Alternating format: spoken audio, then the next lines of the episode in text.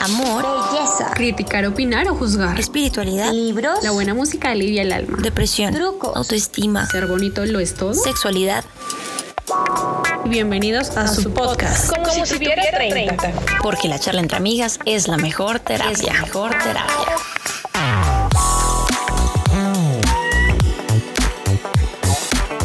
Hola, hola, bienvenidas a Como si tuviera 30. Hoy tendremos un debate sobre un tema que ha estado en la conciencia de los humanos desde tiempos remotos por lo serio del asunto y porque en medio de la contienda la figura y el rol de la mujer ha estado sometida por siglos. Hola, hola chicas. Hola Anto, ¿cómo van chicas? Cali, Estrella, por aquí Vico, a los que nos escuchan, muy buenos. Hola chicas, ¿cómo están? Espero que se encuentren bien. Gracias a todas por acompañarnos una vez más en nuestros podcasts. Esperamos que disfruten nuestra presencia en el día de hoy. Hola chicas, ¿cómo están?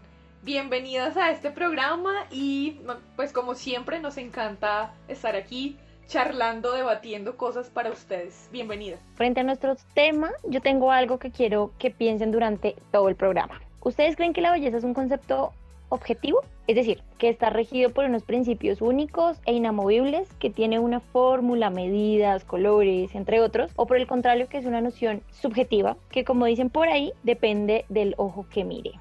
Pues precisamente, Vico, elegimos para este programa el tema de la belleza, por la dualidad entre lo objetivo y lo subjetivo, por el sometimiento que tiene una cultura como la nuestra y aún más en tiempos como los que afrontamos en este momento, donde cada vez lo que se impone en términos de belleza resulta a veces súper desconcertante. Niñas, una pregunta. Pero una pregunta de verdad. Para ustedes, ¿qué es la belleza? Para mí la belleza desde cualquier punto de vista termina siendo subjetiva, como ya lo estaban diciendo ahorita, porque es algo que para cada persona tiene un concepto diferente. Por ejemplo, para mí lo que puede ser bello como ver un perrito que le falta una pata y a mí me parezca algo tierno, para otra persona puede que sea horrible. Y creo que la belleza es el, como el punto estético que cada una de nosotras puede tener respecto a su realidad. Para mí, Cali, la belleza es algo intangible la verdad es, es algo como que despierta en ti em, emociones y hasta admiración. La belleza, yo siento que es la expresión de lo que uno lleva adentro y cómo lo exterioriza. Bueno. Pues para mí, chicas, es un estado mental. Es un tema de creencias, es algo que para mí está en la cabeza, ¿sí? Y de lo que tú proyectas cada vez que o miras a alguien o te ves en el espejo. Y siendo un estado, me gusta esto porque lo puedes modificar, lo puedes cambiar, puedes agregarle más valor o quitarle algún valor. Para mí eso es, es eso la belleza. Ok, bien, pues yo les cuento que para mí la belleza es un concepto que ha sido moldeado a través de los siglos según la conveniencia de la sociedad. Es una palabra que denota hermosura en cuanto al estético, pero también tranquilidad en cuanto a lo emocional y angustia para la sociedad que se la pasa pensando en qué es la belleza. La belleza es efímera, pero es muy intensa cuando uno la percibe. El debate sobre si la belleza es objetiva o subjetiva es interesante, teniendo en cuenta que en esta parte del mundo, al menos desde donde transmitimos nosotras, estamos sesgados por un concepto de belleza occidental, claramente, basado en rasgos específicos. Pero, pues a mí sí me gustaría que antes de entrar en este debate nos fuéramos a otras partes del mundo, en las que la belleza tiene otros tintes y matices, la verdad son muy, distintos a los que estamos familiarizadas. Entonces empecemos por nuestro origen. La belleza en esta parte del mundo, la famosa belleza latina, que como ya lo sabemos varios y creo que todo el mundo, se caracteriza por ser voluptuosas, colores de piel bronceados, ojos grandes, dentaduras perfectas, el culto al lujo y a lo exótico así extremo. Esto lleva a que en otras partes del mundo occidental, como Europa, crean que todas las latinas somos así y no ninguna de nosotras, ¿cierto, chicas? de acuerdo. No.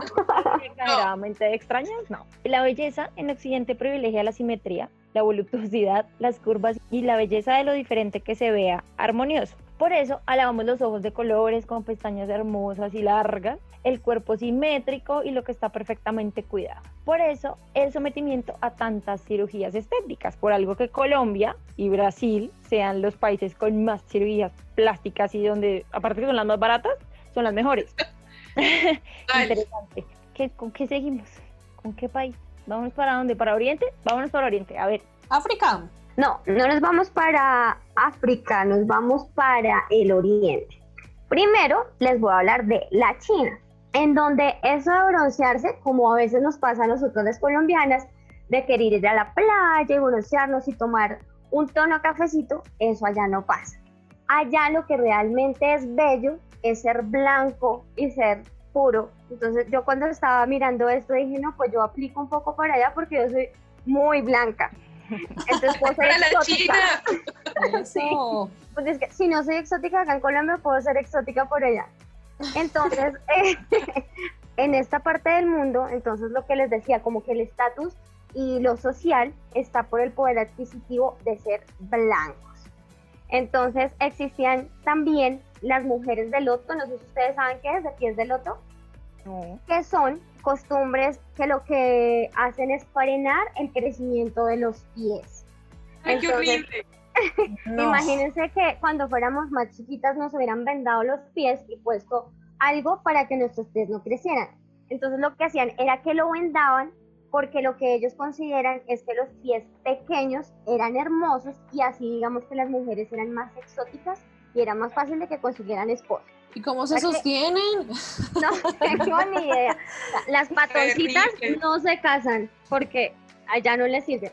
En cambio, bueno, en, en Corea la mujer es medida por su delgadez. Entonces a ella les va a tocar venirse acá a hacer las liposucciones y lo que a ellos les llama mucho la atención es la dulzura que ellos pueden tener en su rostro. Entonces lo que hace es como que preservan esa juventud que ellas puedan tener y vemos tanto en el caso de los hombres como en el de las mujeres que los rostros son como muy femeninos y juveniles. Entonces digamos que los hombres también son bellos así por ser delicados. Y allá, los K-pop. Eh, y allá hay un tema de maquillaje que ellos los usan todo el tiempo, hombres y mujeres usan maquillaje sin tapujos. Exacto les perfectas además. Mm. Sí, uno los ve. Ya, nosotros en ese caso creo que lo aplicamos con esa piel perfecta y tersa que tienen allá en Corea. Finalmente, en Japón, el factor de la belleza, lo que ellos hacen es que es la forma natural. De hecho, exaltan mucho lo de las imperfecciones en los dientes. O sea, cosa que acá nosotros hacemos no imposible por tener brackets, frenillos, lo que sea para que nuestros dientes sean perfectos, mm. allá lo que hace es que ellos no suelen corregirlo porque los hace más bonitos tener sus dientes naturales como les salgan los colmillos montados. Yo me acuerdo que cuando era más joven tuve los colmillos montados y para mí era terrible y penoso. Para ellos es algo espectacular. Bueno, pues de pronto es que uno a veces nace en el lugar equivocado, ¿no? Yo, por ejemplo, les cuento, me voy para África, ahora sí, y es que en los lugares recónditos de África la belleza depende del lugar de nacimiento, precisamente, ya que por tradición en países, ciudades y tribus se tienen diferentes nociones de lo que es ser bello, porque no es solamente por el exterior, sino que está asociado a las bondades espirituales, a la fuerza, la resistencia, la capacidad para tener hijos, entre otras muchas cosas. Por ejemplo, en Mauritania, la belleza de la mujer se mide en kilos, curiosamente. La delgadez es una desventaja y desde muy pequeñas las niñas son muy bien alimentadas para que en la adultez sean más atractivas para sus futuros esposos. O sea que allá las gorditas son mucho más deseadas por la población masculina. es decir, que debo, irme a Mauritania. Vámonos, Cali. Ay, mentira. No, porque ustedes deben ser placas allá, o sea, pues... Si las buscan, son, o sea, ustedes son igual, no son gordas. Serían muy 90, 60, 90 para esa cultura. Yo creo que ya no serían tan deseadas, la verdad. Oh, pero como así, no acá, no allá, no puede ser. Mentiras. Esto de el culto a la mujer grandecita ha pasado muchas veces en la humanidad, porque pues obviamente se cree que la mujer que tenga buenas caderas, que sea gorda, que tenga buenos pechos, pues tiene más habilidad para tener hijos y para amamantar. Por ejemplo, por ejemplo les, cuento un dato ñoño y curioso y es que en el Renacimiento se dan muchas formas de, de, este tipo de belleza, muchas muestras. Entonces se privilegia ese cuerpo rellenito. Ustedes no sé si han visto en esas pinturas del Renacimiento que se les sale la barriguita, tanto a hombres como a mujeres, todos son cuerpos gorditos. Entonces pintores como Miguel Ángel Bunarotti, Rafael Sanzio, Sandro Botticelli, entre muchos otros, pintan a las, a las personas mucho más carnosas. O sea que o nacimos en el lugar equivocado o en la época equivocada. No, pues para no irnos tan lejos, Botero hace las gorditas aquí en Colombia, así que ahí vamos. Y bueno, yo, tam- yo también les tengo ahí datos ñoños porque eh, dentro de los ideales de belleza más exóticos también encontramos hay algunos de unas tribus, por ejemplo la tribu de Nueva Guinea, la Papúa, en donde la belleza tanto para hombres como para mujeres se encuentra en la cantidad de cicatrices que tengan. Y bueno, no es cualquier cicatriz, ¿no? sino que ellos desde los cinco años eh, les están haciendo cortadas en su cuerpo y haciendo diseños con esas cortadas para que ya cuando sean más grandes eh, tengan diseños en todo el cuerpo y, sea, y sean más bellos, pues ellos consideran que así se van a hacer eh, se- o se ven y se sienten más bellos. También eh, en algunas regiones de Tailandia encontramos a las mujeres jirafa. Sí, sí las han visto que les ponen Ah, aros de desde que son aros. pequeñas y, y y así como van creciendo le van aumentando un aro y tienen ese cuello larguísimo que obviamente para ellos es algo muy lindo y les encanta, pero pues también eso afecta a su salud, pues porque la columna se vuelve más frágil, ¿no? Claramente. Y también hay una tribu en Etiopía que se llama Mursi y ellos son los que se ponen enormes platos o discos en el labio inferior, ¿sí saben? Como Ugh, les cuelga. Y eso para ellos es un símbolo de belleza y resistencia entre los integrantes de la misma tribu. Así que eh, lo que para nosotros es tenaz o no, no lo concebimos, para ellos es algo muy tr- tradicional y, y muy atractivo. Las mamás quejándose de los piercing acá. Y los tatuajes y tal. No, pero de esas dos que mencionas, finalmente, a mí me da impresión, o sea, más que verlos bonitos o feos, a mí me da esa impresión verlos. Porque a las mujeres esa cosa ahí debe ser lo más incómodo en la vida. Y lo otro de, de todas esas cosas que se cuelgan, yo no sería capaz de vivir por allá. Y en este caso, pues hay muchos ideales de belleza que nosotros vamos a ver en diferentes partes del mundo, como ya les hemos comentado. Y pues a través de, de los años y de los siglos, como que también se transforma. Hace dos o tres siglos, lo que a ellos se les consideraba bello, a nosotros no, y tal vez si muchos de nuestros antepasados llegaran a vernos en este momento dirían, no, se dañaron y están horribles. Por lo menos, no sé si ustedes recuerdan los corsets que asfixiaban a las mujeres y yo creo que en muchos casos, no sé si ustedes vieron por lo menos en Piratas del Caribe, que supuestamente la muchacha, la protagonista, se asfixiaba con uno de ellos por el mismo apretón que les daban. claro. Entonces, no sé si ustedes sepan este dato curioso que fue muy chistoso cuando estaba leyendo, que las primeras medias veladas que se usaron en la humanidad fueron los hombres y no las mujeres. Entonces, Y no les gustó y no la pasaron a nosotras. Ah. Que supieron lo incómodos que eran. Total, No. Y las pelucas también fueron los primeros, ¿no? Claro. sí. Igual en estos tiempos modernos, como decía Estrella, hablando de los corsets, ahora tenemos fajas. Que a las mujeres les encanta vivir fajadas con tal de que Horrible. Las que son gorditas se fajan y se les sale todo el gordo en el brazo, pero tienen cintura. Entonces, pues, Exactamente. Yo no puedo con eso. Yo literal No. estoy 20 minutos con una faja y ya me duele todo. O sea, no. No, y hay- Sí. ahora hay unas de yeso, fajas de yeso que y literal imitan los corsés y esas sí apretan y te dañan y pues se supone que junta costillas y no sé qué cosas y pues creo que a futuro la salud no se verá muy beneficiada. Total. Y digamos que lo que podemos decir, como concluir en esta parte, es que lo que para nosotros la hora de estar mostrando partes de nuestro cuerpo exóticamente, en otras épocas podría ser causa de muerte, porque antes ustedes se dan cuenta que tanto hombres como mujeres iban tapaditos muy bien, aunque las mujeres a veces eran bastante voluptuosas por esos corsets que se ponían. Claro, es que, es que antes la belleza era discutible y hoy en día la belleza es una- un factor de discusión muy, muy grave. O sea, ahora es peor. Tanto así que las redes sociales se inundan todos los días de halagos, insultos, que la belleza es cuestionable, el cualquier personaje famoso, que el biopolímero, que la cirugía, que una cosa, que la otra. Es terrible. O sea, y es un mal del que únicamente no son las mujeres que sufren, porque hoy en día también se le cuestiona la belleza y la virilidad al hombre a partir de un aspecto puramente físico. Entonces, la barba, los músculos, que si es alto, que no sé qué, o sea, eso ya, ya raya en lo absurdo muchas veces. Sí, eso ya trascendió al, al, al otro género. Y los hombres también se hacen cirugía plástica, los hombres también se quieren poner pectorales, pues los que son flojos, que no quieren hacer todo el proceso, se quieren poner implantes, amarrarse el abdomen para sacarse cuadritos. O sea, eso ya, y, irse a los tratamientos para los que son lampiñitos y los que no sepan qué es ser lampiño, es que, es que no sale pelo, y para ver si tienen barba, porque ahorita está en tendencia la barba, ¿no?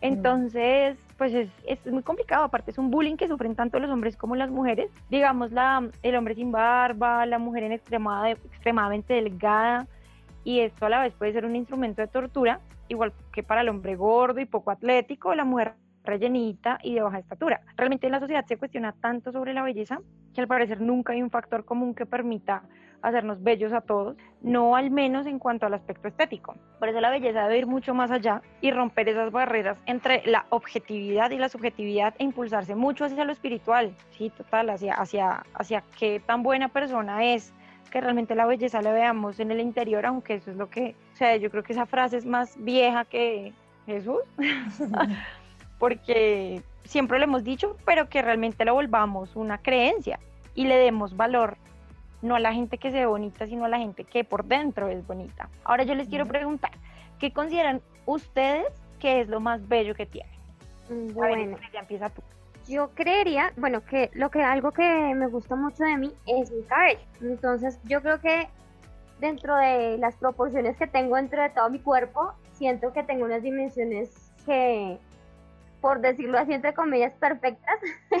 que tengo eh, proporción entre todo, pues no soy muy alta, tampoco soy tan chiquita, tampoco soy tan gordita, tampoco tan blanca, pero no, siento que, que, mi cabello es como lo que, lo que más me ha gustado, pero digamos que yo sí puedo decir dentro de toda mi vida que estoy conforme con lo que, ahí uniendo un poco con lo que decía Vico ahorita, es como esa perfección que Dios me pudo haber dado a mí. Me considero bien como estoy. Sí, risitos de oro. para las que no sepan, Estrella tiene un cabello así hermoso, mono. Parece cinturado, ¿cierto? Pero no. No, natural. La desgraciada nación natural. Mentiras, Estrella, te quiero. Yo considero que lo más bello que tengo es mi rostro. Y no solo por cómo se ve mi piel o mis pestañas o mis labios, sino porque a través de mi rostro yo tengo la capacidad de expresar todo lo que pienso y siento a veces es bueno, no tan bueno. pero, pero siento que, que, de esa manera la gente se conecta o no conmigo. Es mi filtro natural y, y, siento que la gente como que me, me, me hace muchos piropos o cumplidos eh, sobre mi rostro.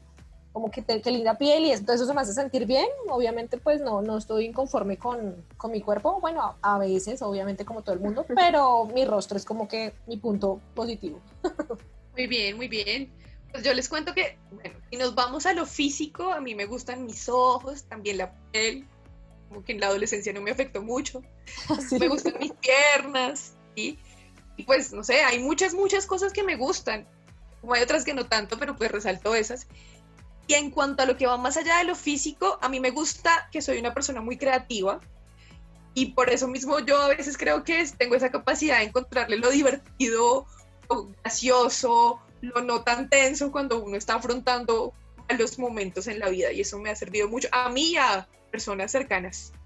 Eso me gusta. Yo, yo qué, yo prepondero, pongo arriba, priorizo mi, mi, personalidad y dentro de mi personalidad está que soy extrovertida, que, que soy muy, muy poco penosa, o sea, que que digo las cosas, a veces parezco atravesada, pero eso me gusta de mí. Me ha llevado a muchos lugares y me ha brindado muchas oportunidades, así que eso me parece súper chévere. Y físicamente, si tuviera que escoger, diría que mis ojos, pues porque son claros ah, y porque la forma me gusta, pero realmente todo, todo porque todo lo tengo sano y todo me funciona perfecto, todo, todo me permite hacer tantas cosas que tengo que hacer diariamente que realmente es más agradecimiento y, y sí, todo, lo amo te amo cuerpo. Ah. es que es lo fundamental, ¿no? Amarse todo uno, completo, con lo bueno y con lo malo. Niñas, ustedes han destacado aspectos muy valiosos de su personalidad, de su físico. Ya nuestros oyentes podrán imaginarnos a todas o no sé, de alguna manera, ojalá sería chévere saber cuáles son, cómo son los rostros que nos dan a cada una. Pues precisamente la idea, la idea es que aunque no estemos enmarcadas en algún tipo estándar de belleza, pues Barbies, muñecas, Es valioso resaltar con honestidad qué es lo que más le gusta a uno de uno mismo. Y de esta manera, ahí sí toma sentido real esto de la belleza, de qué es la belleza, la pregunta del principio. Sí, de manera subjetiva, por supuesto, porque es nuestra visión del mundo, porque además objetivamente seguro ninguna, ninguna va a estar dentro de la norma de nadie. Así es. Pero Cali, igual, ¿qué es la norma? Si nos quedamos solo en lo que la norma dicta, vamos a pasarnos la vida tratando de encajar, inconformes, infelices, que porque este molde no está hecho eh, como yo quería. Y lo que hemos dicho en otros podcasts, lo más importante es amarnos tal cual somos y darle valor a lo importante que es la belleza interior. Obviamente tendremos nuestros altos y bajos, hay días donde uno se siente más lindo, menos lindo, pero en general estar felices con lo que tenemos, con que hay salud y con que seamos buenas personas. Bueno, ahí conecta un poco, para los que no han escuchado nuestro podcast de la autoestima, creo que se une mucho con esto, porque ya también es como nosotras mismas cómo nos vamos a sentir. Y creo que definitivamente de este, de este tema podríamos hacer segunda, tercera, yo creo que hasta una cuarta parte, porque son muchas las cosas que están sujetas a la belleza. Está la moda, está la estética, el arte, la tradición, la historia que ahorita también Cali nos estaba mencionando.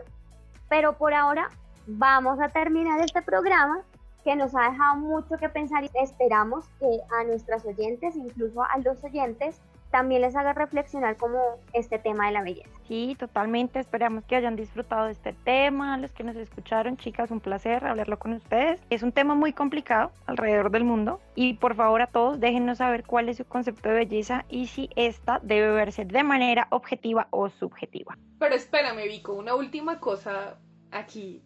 Cuando a Shakira no era nadie en el mundo del espectáculo, a la mujer le dijeron que ella era de una voz muy fea. O sea, que no, que no iba a poder. Yo quiero saber qué les han dicho a ustedes sobre, sobre la belleza que las marcó de por vida. Yo puedo decir que ya no es de por vida, pero cuando chiquita sí me marcó mucho. Para los que no conocen mi rostro y se van a imaginar otra cosa más de mí, yo tengo una cicatriz en mi rostro. Porque cuando nací eh, me tuvieron que hacer tres cirugías en el labio. Entonces, esto obviamente, estas, estas cicatrices pues quedan, quedan de por vida aunque se van difuminando. Pero cuando es chiquito, hay niños muy crueles. Entonces, si era como, ay, no, pues la niña de la cicatriz, la niña fea del colegio.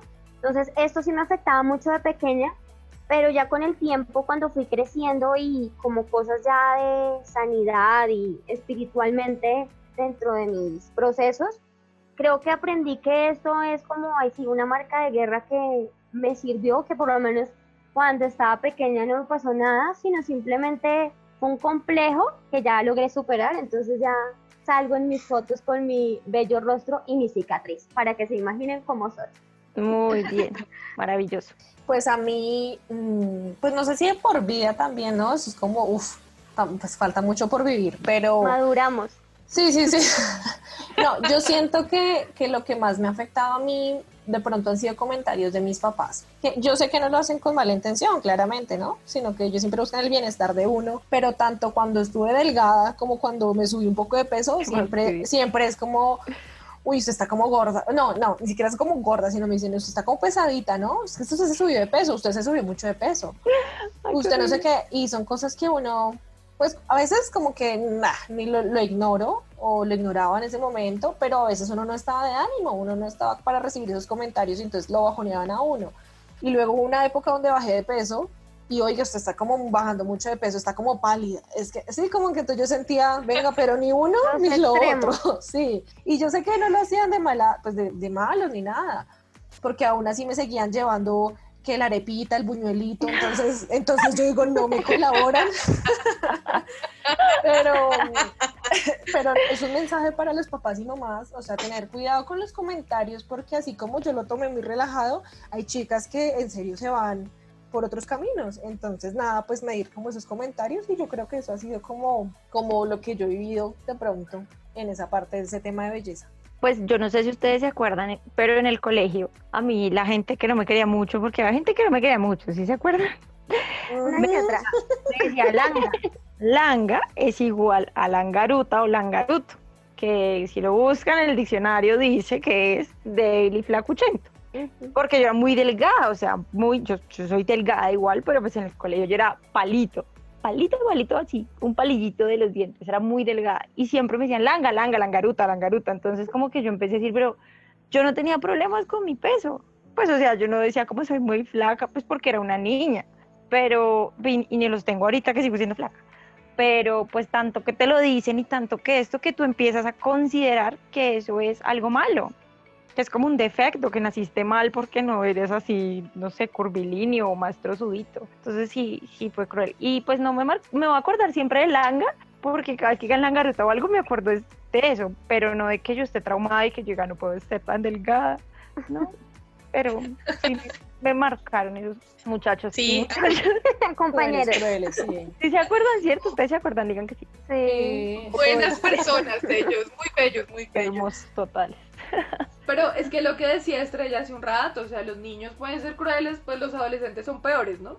Yo, pues a mí, a mí algo así que yo diga como que me marcó y me ha marcado y de algo me ha servido, también es una cosa con el tema, pero completamente distinto a lo de Vico, porque yo soy más gordita. No voy a decir como, yo soy súper gorda, porque no soy súper gorda. Lo que pasa es que uno sí tiene como sus, sus imaginarios muy raros, ¿no? Yo ahora veo fotos de cuando tenía 20 y digo, por Dios, era delgada. Pero a los 20 me sentía la más gorda de la vida. Y eso es porque a uno toda la vida le han estado metiendo cosas feas en la cabeza sobre el peso. Exactamente, entonces son cosas que, que lo marcan a uno de alguna manera digamos que yo nunca he sido así como la más, no, me voy a poner a dieta porque es que soy la más gorda. No, tampoco. De hecho, yo les contaba que, en mi relación con mi hermano, pues siempre me ha hecho bullying por eso mismo. Y para mí eso es como que, como que él es el más bullyingador de la vida, entonces yo ya soy fuerte frente al asunto. Te forjó para la vida. Por supuesto, él me hizo fuerte. Pero digamos que, que sí, o sea, con lo cruel del mundo, uno muchas veces puede llegar a traumatizarse feo con esto del peso y tantos accidentes que pasan después por lo mismo. Sí. Total. Bueno, ahora sí, llegamos al final de nuestro programa. Igual si quieren que contemos algo en especial, nos pueden en nuestras redes dejar comentarios o lo que quieran saber. Y como siempre, las y los invitamos a que nos sigan en nuestra cuenta de Twitter, arroba si 30 todo en letras, y en nuestra fanpage de Facebook nos encuentran como si tuviera 30. Ayúdennos a invitar a todas esas mujeres que puedan identificarse con nuestro contenido y recuerden que pueden escribirnos por mensaje directo, por inbox o usando el hashtag como si tuviera 30. Gracias por escucharnos y recuerden que nuestras citas son los jueves a eso de las 5 de la tarde y también recuerden compartir nuestros podcasts en sus redes sociales. Oigan, ¿cuál ha sido el peor piropo que les han echado en la vida? Ay, yo, yo les tengo la mejor historia, mejor dicho. Venga, no, no, no, no, no, no, no, Vico. Espérate un momento, porque el próximo jueves les tenemos este podcast. Vamos a hablar sobre la belleza, pero desde la mirada de estas bellezas. Igual vamos a contarles un poco más de nuestras historias para que se rían con esos bellos piropos que alguna vez nos han echado y fueron de fuentes extraordinarias. Así que no se lo pierdan, los invitamos el próximo jueves a escuchar como si tuviera 30. Ahora sí, chao, chao. Chao, beso, bye. Como, si, tuviera 30. Porque la charla entre amigas es la mejor terapia. mejor terapia. Síguenos en nuestra cuenta de Twitter, arroba si 30, todo en letras. Y en nuestra fanpage de Facebook, como si tuviera 30.